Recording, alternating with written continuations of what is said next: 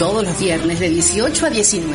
Estela, Ivana, Fraqueli, Silva serán pecadoras. de alma. soy pecadora. Los santitos huyen de mi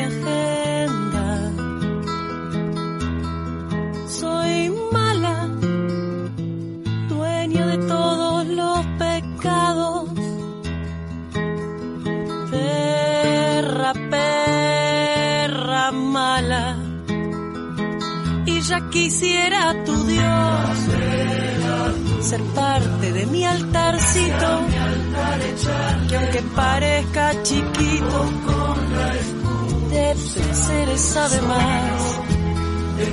Que me digan si es acá. Buenas, buenas, ¿qué tal? Otro viernes en Pecadoras de Alma. ¿Qué tal, Ivana? ¿Cómo estás? Hola Estela, ¿cómo estás? Yo estoy muy, pero muy bien. Acá, en- bueno, estos días ha hecho un poco de fresco, ¿no? ¿Qué cosa esto que hace calor, que hace frío, qué épocas es para enfermarnos, para sentirnos mal, para recuperarnos? Pero Sí, bueno, la ya viene sí. el verano pronto. Qué suerte. Me encanta el verano. Sí, sí, es, es, es lindo el verano, lástima que a veces nos morimos de calor, y viste, eso es, es eso, se hace frío porque hace frío, se hace calor porque hace calor, y así somos. Así igual cada organismo soporta más o el frío o el calor. Yo soporto más el calor. No es que no lo padezco, ¿viste? Pues te dicen, ay, no te quiero ver ni con ventilador en verano, vos que te gusta el calor. No, yo padezco el calor como lo demás, pero el frío me hace pésimo. Sí, yo soporto más el calor también, ¿eh? Ahí estoy con vos, soporto más el calor que el frío. y el frío- verano es para, para todos. Eh, el verano es nacional y popular. El invierno es elitista, porque eh, tenés que, necesitas más ropa de abrigo, necesitas comer más, eh, necesitas dinero para combustible para calefaccionarte. En cambio, en ¿eh? verano te pegas una duchita, qué sé yo, te mojas un poco la cabeza, te pones a la sombra y te tomas un tereré y se te pasa. Ahí está, una cervecita bien fría y también se te pasa.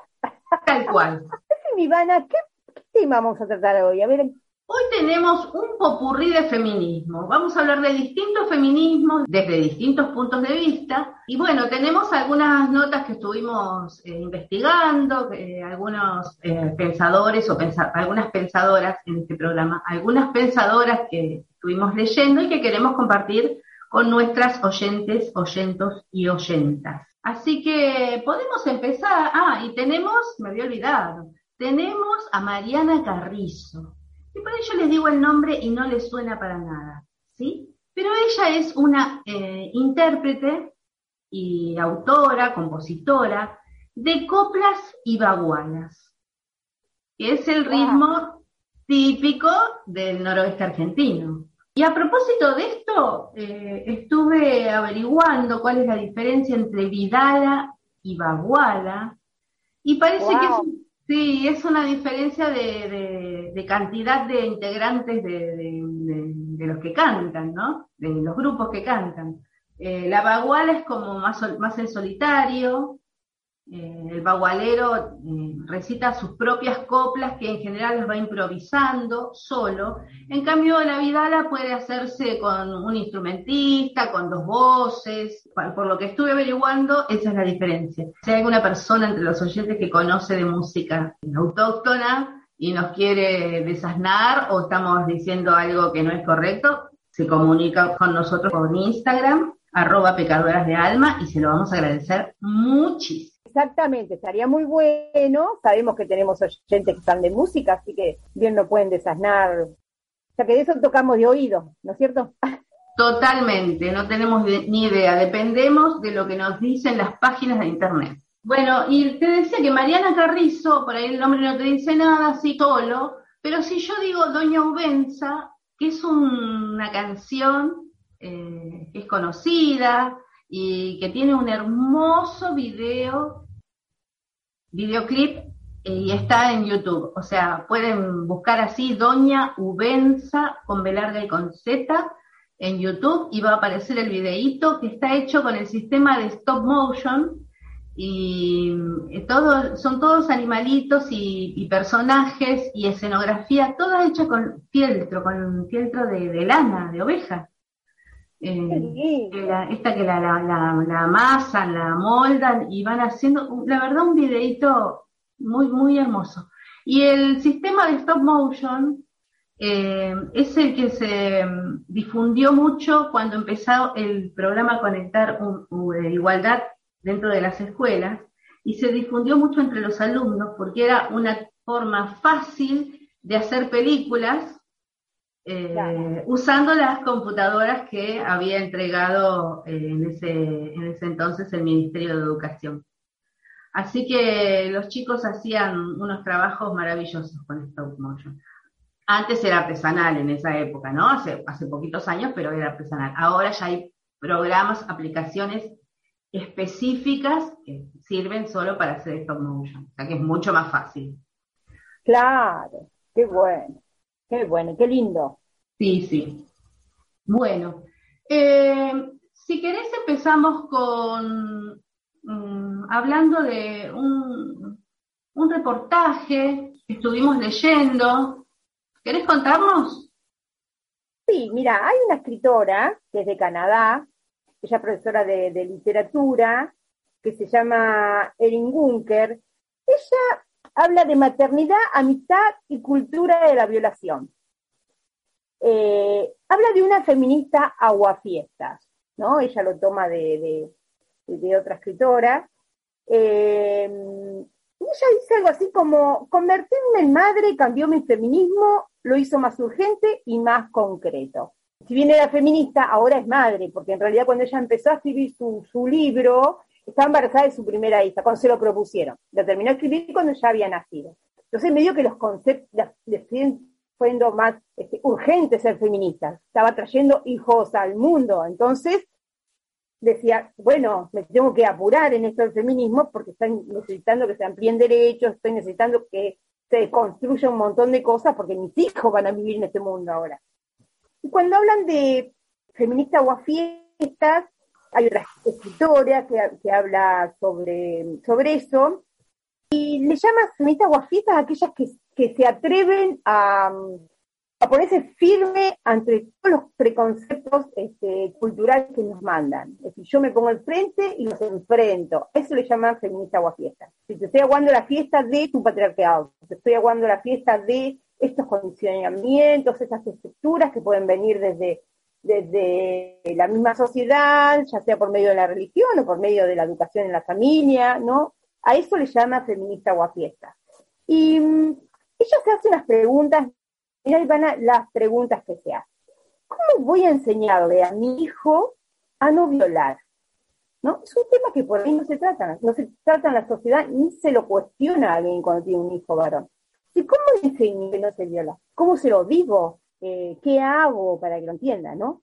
O también se pregunta, ¿cómo voy a enseñarle a mi hija que la violación existe, pero sin enseñarle a tener miedo todo el tiempo? Porque esa es otra, ¿no? Están aquellos que tienen miedo a que le pase a alguien porque siempre este, puede haber un abuso intrafamiliar de la familia, pero no, no podés tener una personita que tenga miedo a todo todo el tiempo, porque tampoco es vida eso, ¿no? Entonces, estas son la gran, las grandes preguntas que se hace este Bunker.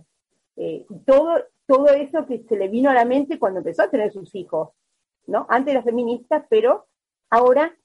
Estaba inundada por otras preocupaciones que, tienen que ver con la, con la descendencia, sí. Claro, por ejemplo, ella dice que los niños y las niñas no vienen al mundo como víctimas o violadores, no, los niños vienen, eso se va haciendo después, se va construyendo, calculo, con, su entorno, con su, ¿no? Con su, este, con la vida que va transitando y lo que le va pasando.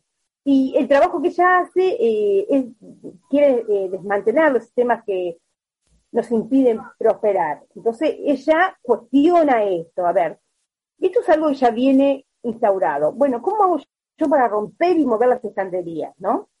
Vos sabés que, te interrumpo un minutito.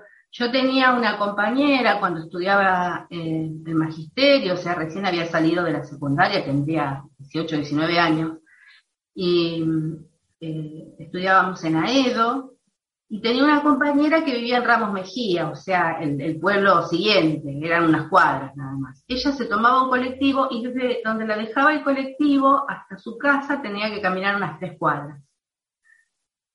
Salíamos diez, diez y media de la noche, o sea, era, era tarde. Entonces ella siempre decía que su abuela le había dado y mostraba, era un alfiler de esos grandotes de, de geisha, que, las geishas se ponen en, el rodete para sostenerse el pelo, que es, era como una especie de, de, aguja de, tejer más corta, con una bola en la punta, pero era muy finito, como un alfiler gigante. Ella agarraba el alfiler, me, me acuerdo, de la parte de abajo, con la mano, la punta sobresalía para arriba, se ponía los libros adelante, iba con el alfiler, cual eh, espada, espada justiciera, y, salía del instituto así, se subía al colectivo así, se bajaba del colectivo con el alfiler y que no le faltara el alfiler, porque tenía pánico de que si, me, si alguien se me acerca, yo le clavo el alfiler, mi abuela me enseñó que tenía que ser así. Y cómo, no, no, digo que sea un disparate lo que ella pensaba, ¿no? Porque, bueno, eh, de hecho podría haber sucedido que le pasara algo eh, a esa hora, volviendo tarde a su casa, bueno, toda, toda la historia, sola. Pero, eh, ¿cómo vivía esa chica? Siempre me cuestioné esto, te estoy hablando de como 40 años atrás. ¿Cómo vivía esa chica con miedo todo el tiempo salir y, estar dispuesta a clavarle el alquiler a cualquiera que se le acercara? Una cosa terrible, ¿no? Qué bárbaro. Bueno, ¿qué te parece si dejamos en suspenso eh, qué dice Bunker y escuchemos la primera canción y cerramos el primer bloque y escuchamos la primera canción que va a cantar Mariana Carrizo. Mira, la primera canción justamente va a ser Doña Ubenza, para que la escuchen y después la busquen en internet.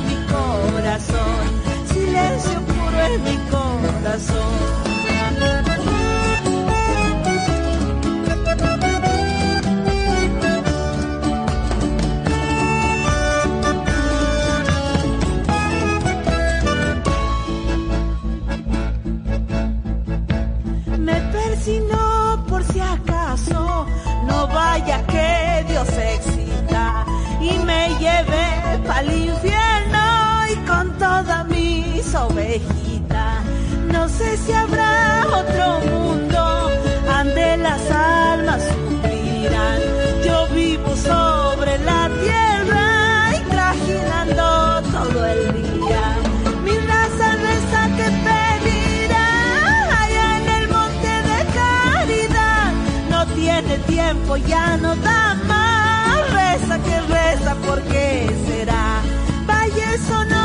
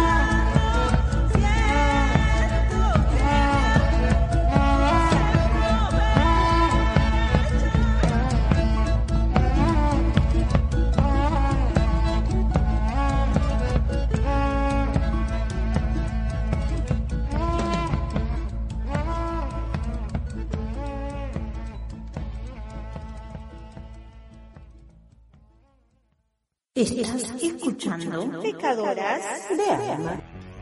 Bueno, seguimos en el segundo bloque y venías contándonos, Estela, sobre eh, esta eh, profesora de literatura canadiense que se empezó a plantear un montón de temas, si bien siempre fue feminista, se empezó a plantear un montón de temas distintos a partir de su maternidad.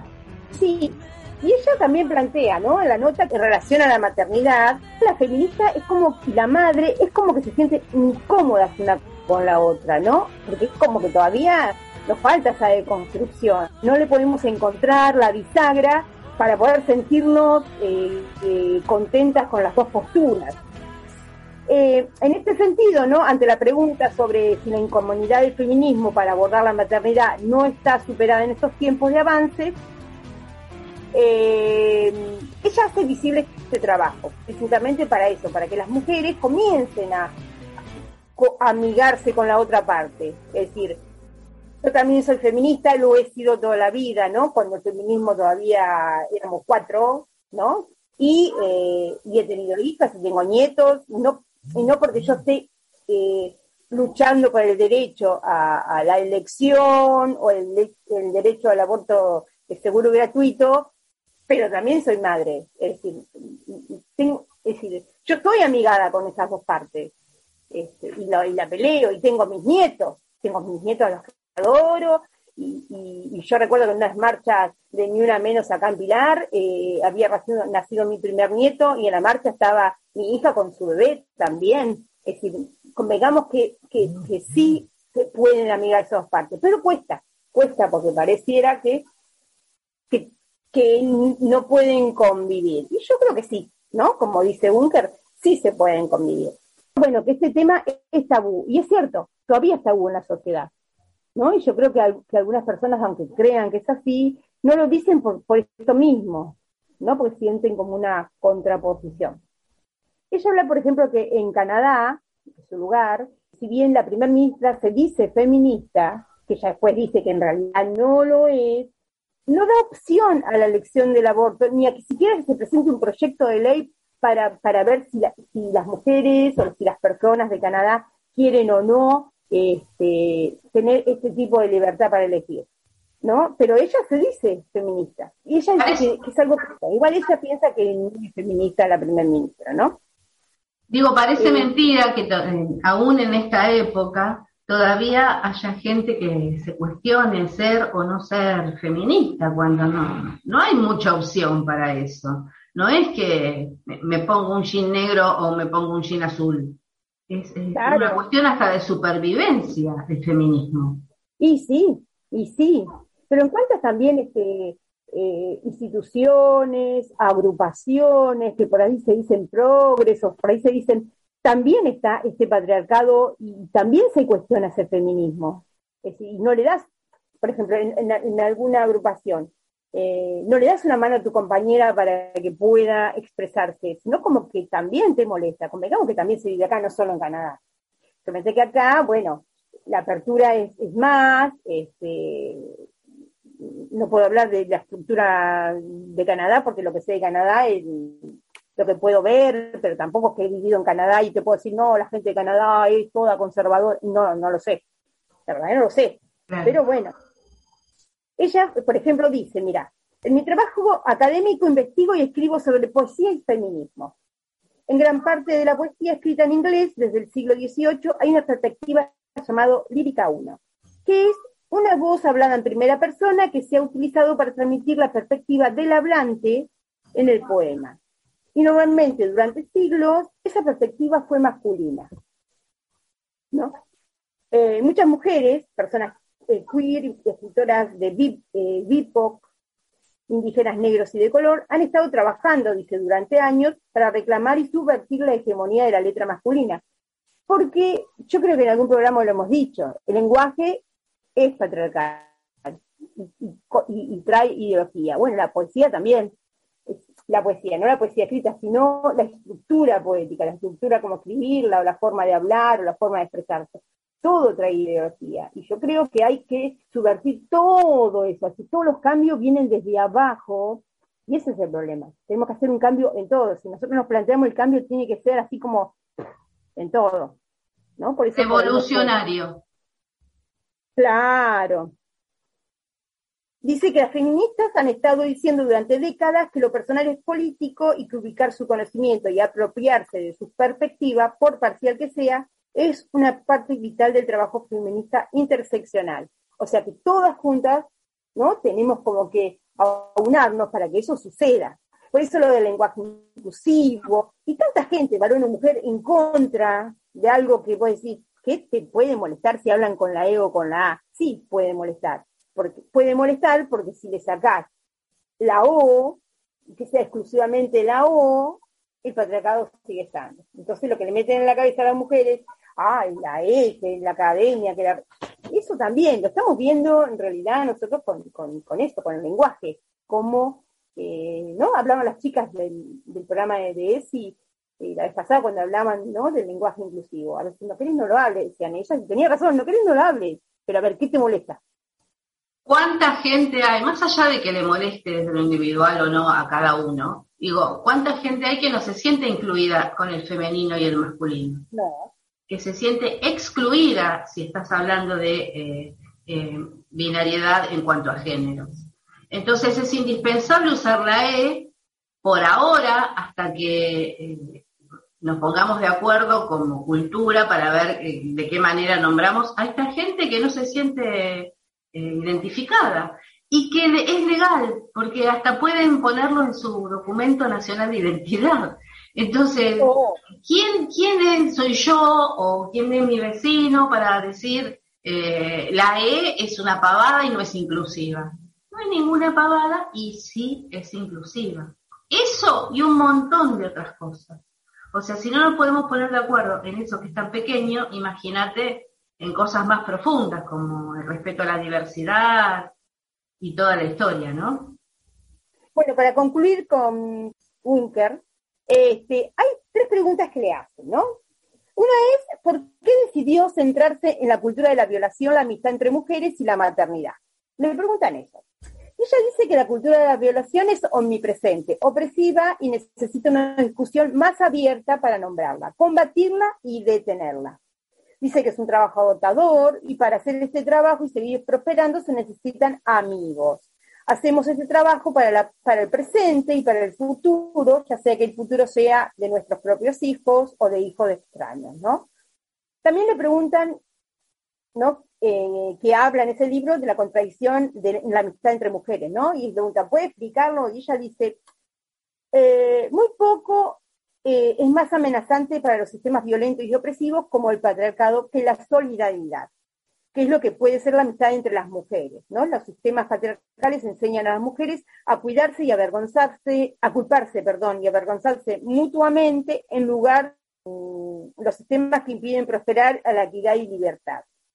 El síndrome de las chicas malas es una historia que nos cuenta una y otra vez los sistemas patriarcales que se benefician, que las mujeres se golpeen unas a otras, y nombrar el sistema y rechazarlo es un hermoso acto de construcción del futuro, ¿no? Yo creo que por eso eh, apareció un nuevo concepto, que es la sororidad, ¿no? Somos sororas. Yo creo que es atacando esto, porque es verdad.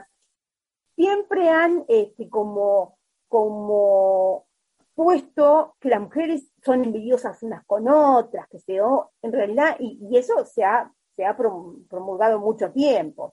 Y por último dice que, también dice que las feministas aguafistas no pueden cambiar esto solas, necesitan de amigas. Ella dice que luchar contra los sistemas de opresión que buscan sacar provecho de tu subyugación es agotador. La amistad es un espejo de la autoestima y la refleja en ti.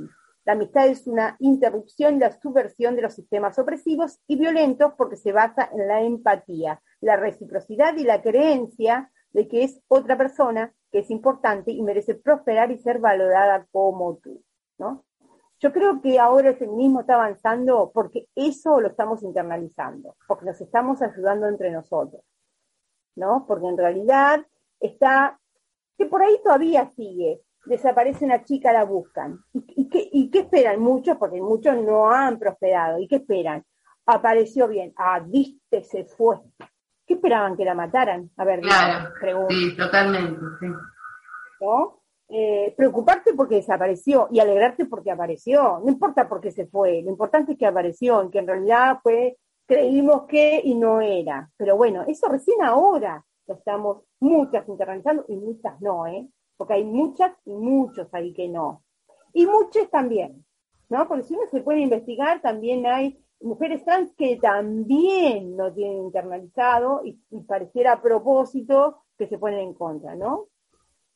Y bueno, cerrando ya esto, porque se nos está acabando el bloque, lo que yo puedo decir es que si no estás de acuerdo con, con esto, todo bien, pero retirate del medio, no molestes y dejarnos avanzar, ¿no? A las mujeres, a los varones, a ellas, a ellos o a ellos. Tal cual. Eh, bueno, vamos a seguir eh, con otros aspectos de este mismo tema en el próximo bloque. ¿Te parece?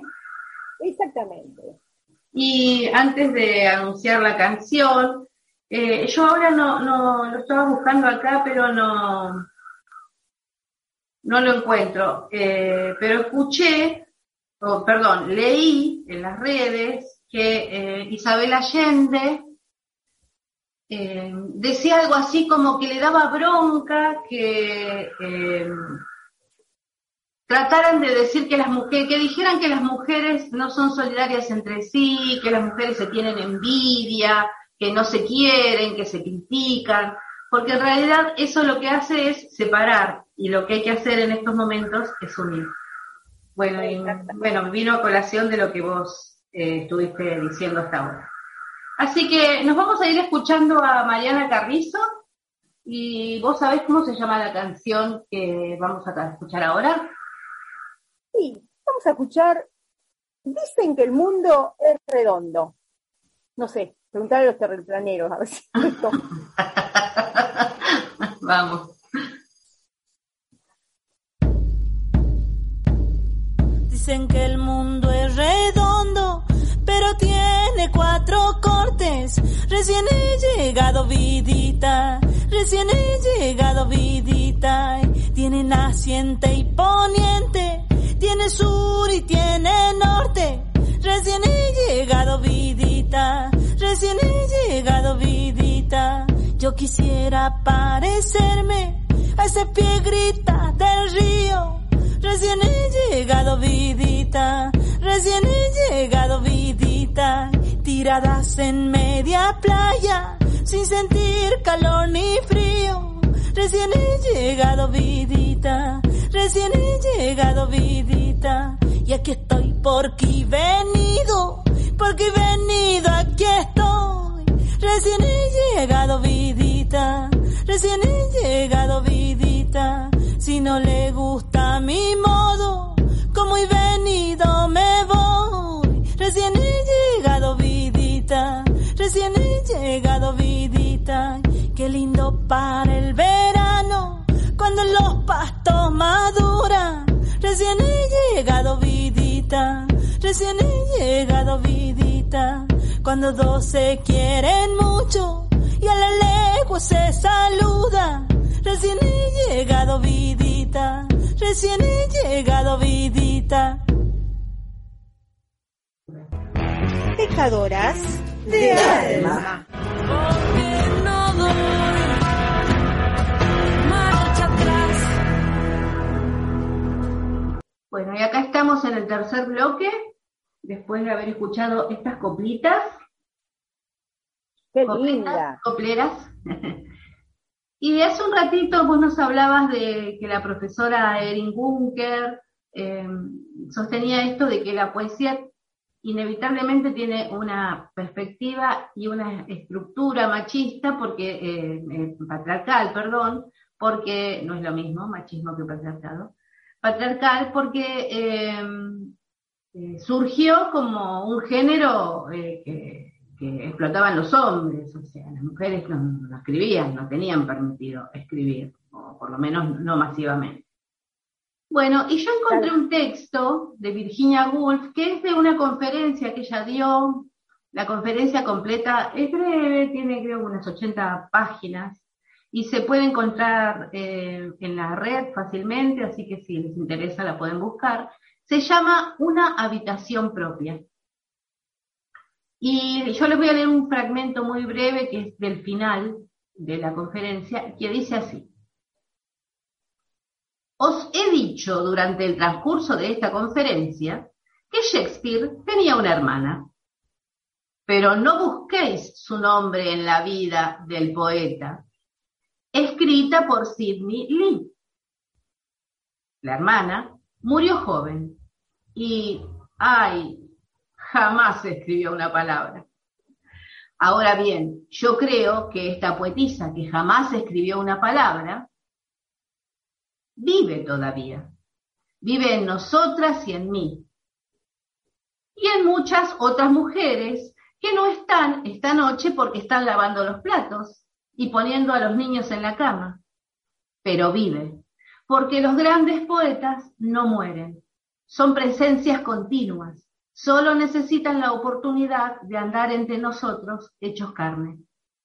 Esta oportunidad, creo yo, pronto tendréis el poder de ofrecérsela a otra poetisa, porque yo creo que si vivimos aproximadamente otro siglo, y me refiero a la vida común, que es la verdadera vida, no a las pequeñas vidas separadas que vivimos como individuos, y acá me salgo un poquito del texto de Virginia Woolf y aclaro, eh, es también lo que vos decías y lo que sostenía Bunker, ¿no? Que eh, eh, hay una sororidad, tiene que haber una cosa solidaria y de conjunto, que individualmente no vamos a solucionar nada. No. Bien, entonces ella dice, me refiero a la vida común, que es la vida verdadera, no a las pequeñas vidas separadas que vivimos como individuos. Y si cada una de nosotras tiene 500 libras al año y una habitación propia, si nos hemos acostumbrado a la libertad y tenemos el valor de escribir exactamente lo que pensamos, si nos evadimos un poco de la sala de estar común y vemos a los seres humanos no siempre desde el punto de vista de su relación entre ellos, sino de su relación con la realidad, si además, además vemos el cielo y los árboles, o lo que sea en sí mismos, si nos enfrentamos con el hecho, porque es un hecho, de que no tenemos ningún brazo al que aferrarnos, sino que estamos solas, y de que estamos relacionadas con el mundo de la realidad y no solo con el mundo de los hombres y las mujeres, entonces llegará la oportunidad y la poetisa muerta, que fue la hermana de Shakespeare, recobrará el cuerpo del que tan a menudo se ha despojado, extrayendo su vida de las vidas de las desconocidas que fueron sus antepasadas, como su hermano hizo antes de ella, y así nacerá. En cuanto a que venga, si nosotras no nos preparamos, no nos esforzamos, si no estamos decididas a que cuando haya vuelto a nacer pueda vivir y escribir su poesía, esto no lo podemos esperar, porque es imposible. Pero yo sostengo que vendrá si trabajamos por ella, y que hacer este trabajo, aún en la pobreza y la oscuridad, merece la pena. La verdad que me pareció que venía justo a colación de lo que decía Juncker. Y, pensemos que hay casi un siglo de, separación en cuanto a tiempo entre Virginia Woolf y Erin Juncker, ¿no?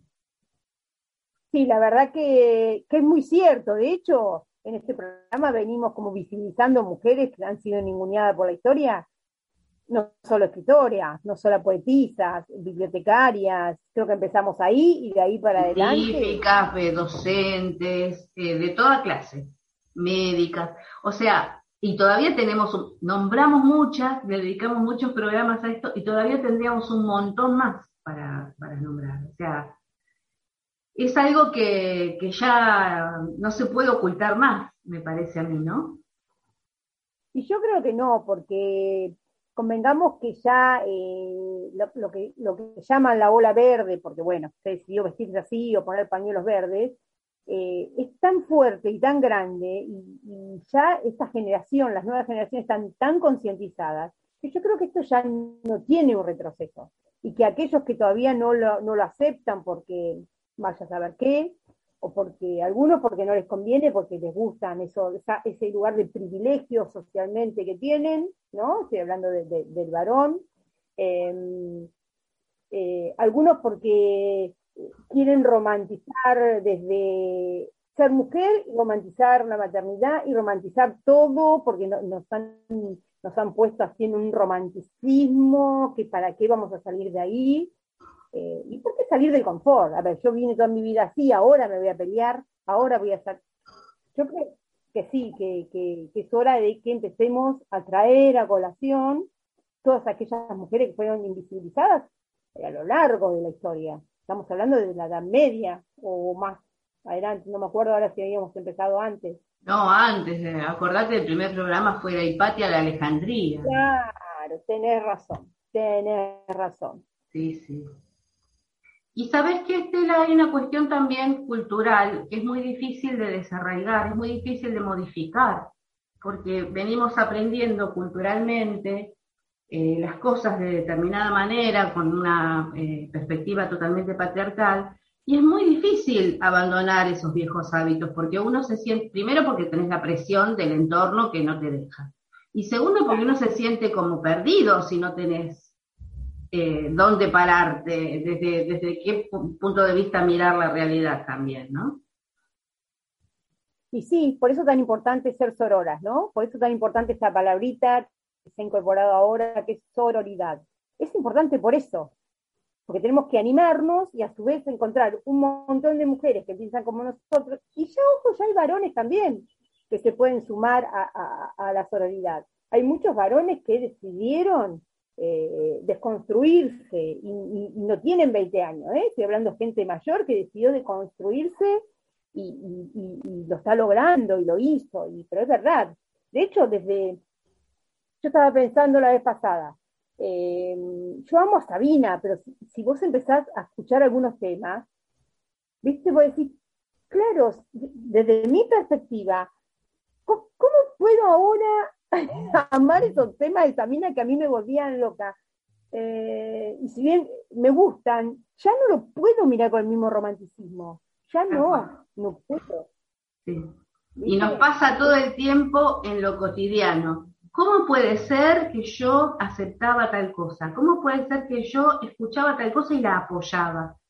Pero está bueno eso también, porque quiere decir que nosotras, somos gente mayor, claro, y tenemos encima un montón de, años y de cultura de, machaque y no sé qué, y nos criamos encerradas en el patriarcado, bueno, estamos eh, tratando de construirnos también. Y es fantástico eso. Esto de que nos cuestionemos que mm, la canción que escuchábamos y nos gustaba es una canción que no tiene nada que ver con la vida que queremos para nosotros y para nuestras hijas y para nuestros hijos, es como, bueno, está bien, ¿no? A mí me parece, me pasa lo mismo que a vos con un montón de cosas, incluso con el cine que veía, con los libros que leía, con los autores. Eh, pero bueno, ahora estamos tratando de, tener otra mirada, ¿no? Y no está mal, me parece al contrario, que está muy bien. Sí, como dice este, Erin Gunker, ¿no? La perspectiva del hablante en la literatura es este, patriarcal. Entonces, es, obvio que el que escribió la poesía para esas canciones que escuchamos y que nos reencantaban, que por ahí hoy la escucho y, claro, me, recuerda a, mi adolescencia, entonces también me lleva a escucharla. Pero si yo me pongo, me detallo en las letras, ahí se me arma conflicto, ¿no? ¿Cómo puede ser? Ahí se me arma el, conflicto para, para atenderlo. Bueno, y para cerrar este tercer bloque, ¿qué te parece, Estelita, si escuchamos Banderita Colorada? Otras coplas. ¡Ay, qué lindo!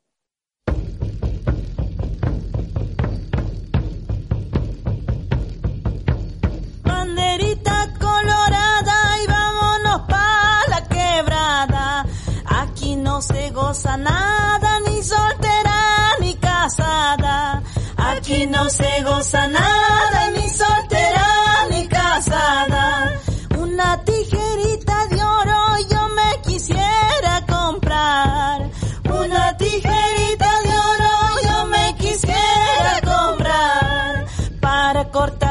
Las alas cuando te quieras volar.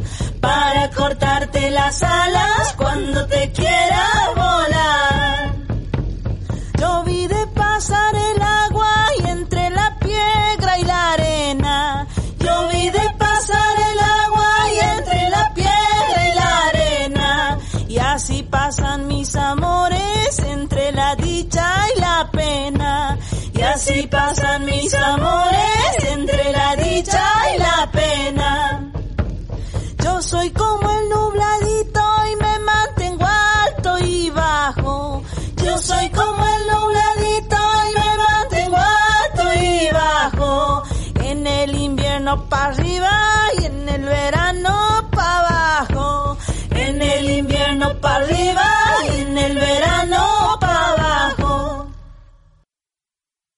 Bueno, Ivana, ya escuchamos la banderita colorada, de la roja rojita, y ¿qué no sabes dónde llegamos como todos los viernes?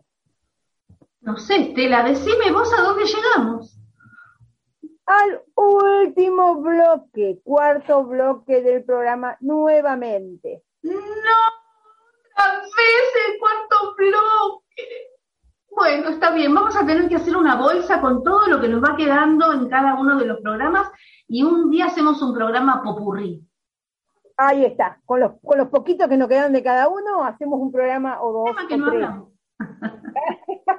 sí, es verdad, es verdad, es verdad. Bueno, vos eh, hace un rato, eh, en el bloque anterior, perdón, hablabas de eh, romantizar el embarazo adolescente. Y en el primer bloque, hablando de, de Erin eh, Bunker, que en realidad ella pensó, pensaba de una manera hasta que eh, se embarazó y fue madre, y ahí como que hizo un, vuelco su pensamiento y, empezó a, plantearse otras cosas, ¿no? Y es algo, eh, es como un hito en la vida de una mujer, la maternidad. Y trae la reflexión de un montón de cosas, siempre y cuando uno esté en condiciones madurativas de eh, hacer esa reflexión. ¿Qué, pasa cuando eh, la futura mamá es una adolescente? Sí, yo hablaba de romantizar el rol de la mujer en la sociedad, ¿no? Eh, la romantización de la madre. ¿Viste cuántas canciones a la madre hay? ¿No? Mi madre querida. Sí, mi madre Mi ma- querida, sí. Mi madre Sonrisa de mamá. Claro. Es una romantización al rol de la madre. Pero yo creo que esa romantización se da en un patriarcado porque la madre es la que limpia, la madre es la que cocina. Yo creo que es para asignarle un lugar en la casa y hacerla creer importante. ¿no? Labura 25 horas de las 24, pero te hacen sentir importante. De hecho, hicieron un día la madre, que es que un día del padre, pero el día de la madre parece que fuera, wow, el día de la madre. Y romantizar también la maternidad. Es decir, eh, no importa de qué edad, no importa cómo, ni, ni, ni de dónde, ni el contexto en que te embarazás, pero es una bendición. Es una bendición de Dios, son las bendiciones. En realidad es una romantización de esa maternidad. Porque si uno piensa en una niña de 14 años que se embarazó, no, algunas pueden ser porque fueron abusadas, pero otras no. No sabemos que el despertar sexual en, la preadolescente se da en la adolescente se da, ¿no? y es algo biológico y natural, es decir, no podemos decir que, ah, mira, esta lo que hace, no, no, es algo biológico y natural, pero romantizar ese embarazo adolescente implica que, eh, dejas a una niña eh, como marcada, tenés que ser mamá, tenés para alimentarla, y no, tenés trabajo a los 14 años, y no. Eh, ¿Tenés una pareja estable? Y tampoco. A los Tampoco, 14 años no puedes tener una pareja estable. O sea, porque generalmente son parejas de la edad de ellos. Entonces no tenés un niño de 14 años que quiera ser padre y atarse, que va a ir a laburar de qué? Digo, un niño de 14 años, o de 15, o de 16, o de 17, inclusive hoy hasta de 20 para conseguir un laburo. Entonces, yo creo que también deberíamos, eh, eh, de- deberíamos empezar a visibilizar eso. que no ser romántico ser madre. Primero tienes que estar preparada. Y es mentira que una mujer nace preparada para ser madre. No, no. No, nace como, porque hasta ahora se viene diciendo, si es mujer, va a ser madre y está preparada. Pero, ¿vos alguna vez escuchaste que el hombre está preparado para ser padre? Jamás. ¿Se lo cuestionaron, alguna vez? Que el hombre está preparado para ser padre. Bueno, embarazaste a una chica a los 13 años y sos padre porque está preparado. Generalmente, ¿qué hacen las madres? Hay dos tipos de reacciones. O obligás al chico, o obligás al chico a que sea padre, ¿no? Eh, y entonces le decís que va a trabajar, que yo no sé cuánto, y la madre termina haciéndose cargo de ese nieto, ¿no? Cargo en el rol que debería ocupar el padre, ¿no? Porque, bueno, lo tiene la madre. O directamente lo, apartan, nene, no. Lo separa sin importarle la chica, el pibe, ¿viste? Pero después capaz que son las que están eh, cuestionando que una mujer quiera decidir si quiere abortar o no. ¿No? Es muy complejo todo eso, porque además hay una cuestión, además de la cuestión económica, que es fundamental, o sea, eh, es, como vos decís, es romantizar la maternidad, pensar que lo vas a alimentar igual si no tenés trabajo, no tenés pareja, no tenés casa y no tenés nada, ni tenés manera de, acceder a todo eso. Y eh, eh, es romantizar la maternidad pensando que con un plan podés mantener un chico y mantenerte vos un disparate eso, ¿no? El que piensa eso está equivocado. Eh, pero además hay una cuestión em, em, madurativa, como yo decía al principio, ¿no? Es difícil ser madre. No es estoy con la pancita y después el bebé lo acuno y ya se pasó todo. No, es difícil porque te plantea desafíos constantes, te plantea eh, eh, problemas que, no, que son complejos. Eh, como decía esta, esta profesora de literatura canadiense, ¿cómo le enseño tal cosa, Bunker? ¿Cómo le enseño tal cosa? ¿Cómo le enseño tal otra cosa? ¿Estoy haciendo bien? ¿Estoy haciendo mal? ¿Le estoy haciendo daño a ese niño? Y después vienen además, además de eso vienen las quejas, ¿no? Claro, porque los padres no se hacen cargo. Bueno, tenemos que como sociedad hacer algo para que esto no, no, siga pasando y no le siga pasando a las nenas, que después tienen 16 años y no saben qué hacer con el pibe el sábado de la noche que se quieren ir a bailar y que es lógico que se quieran ir a bailar. Y tampoco es como decía mi abuelita, eh, ¿te gustó el, el durazno o la pelusa? No es así. No. No, es, así. Porque ni es durazno ni es pelusa. Estamos hablando de seres humanos, tanto la mamá adolescente como el niño, como el bebé. ¿Sí? Como ese padre que no se hace cargo, que también va a seguir dando vueltas por la sociedad. ¿Sí? Entonces, eh, y como la familia de esa madre que eh, termina criándole el chico. No, no, no se trata de que igual me van a ayudar. No es que te ayuden, es que no tenés edad para ser mamá, porque es mucha responsabilidad. Bueno, no sé, me parece a mí, por ahí estoy hablando de bien. No, yo creo, yo creo, eh, obviamente que es así, ¿eh?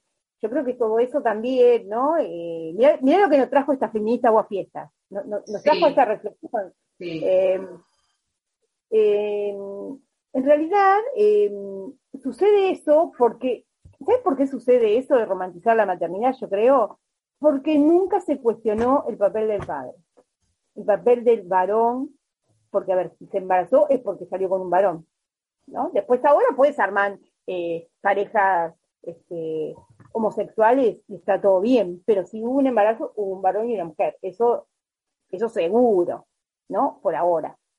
Más adelante, capaz que no, que sea todo más fácil para... Bueno, mira, que estuve leyendo el otro día que hay dos cóndores hembras que han eh, puesto huevos de los que nacieron polluelos y nunca tuvieron contacto con cóndores machos.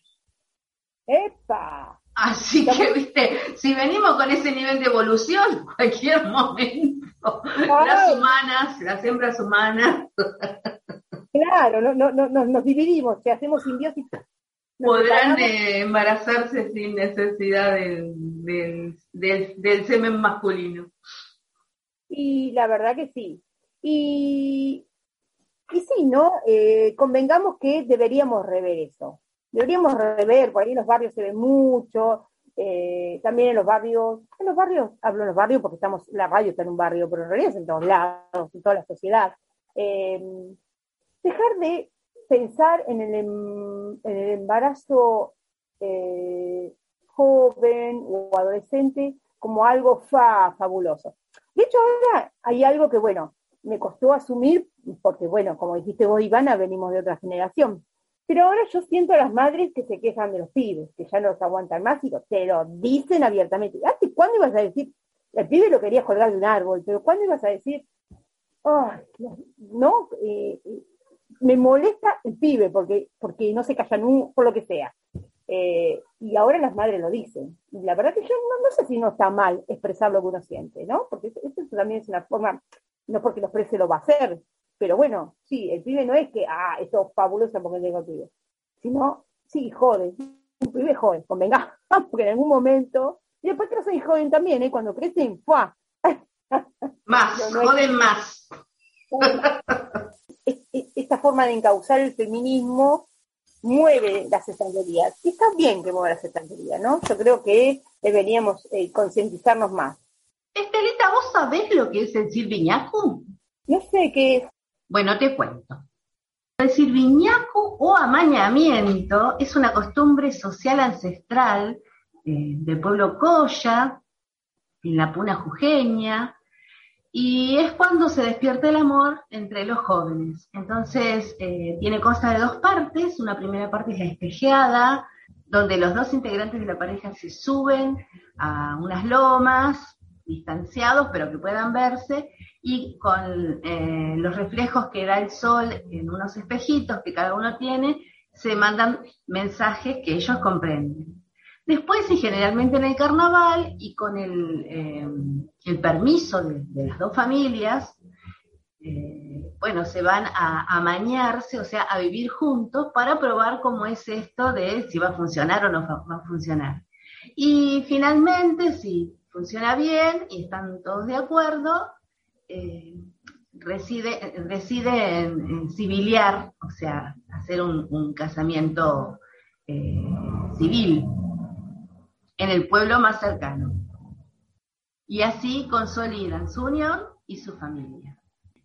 Quizás deberíamos revisar todos esos conceptos que mm, mediante la colonización nos han sido impuestos y recuperar esa sabiduría ancestral de nuestros originarios.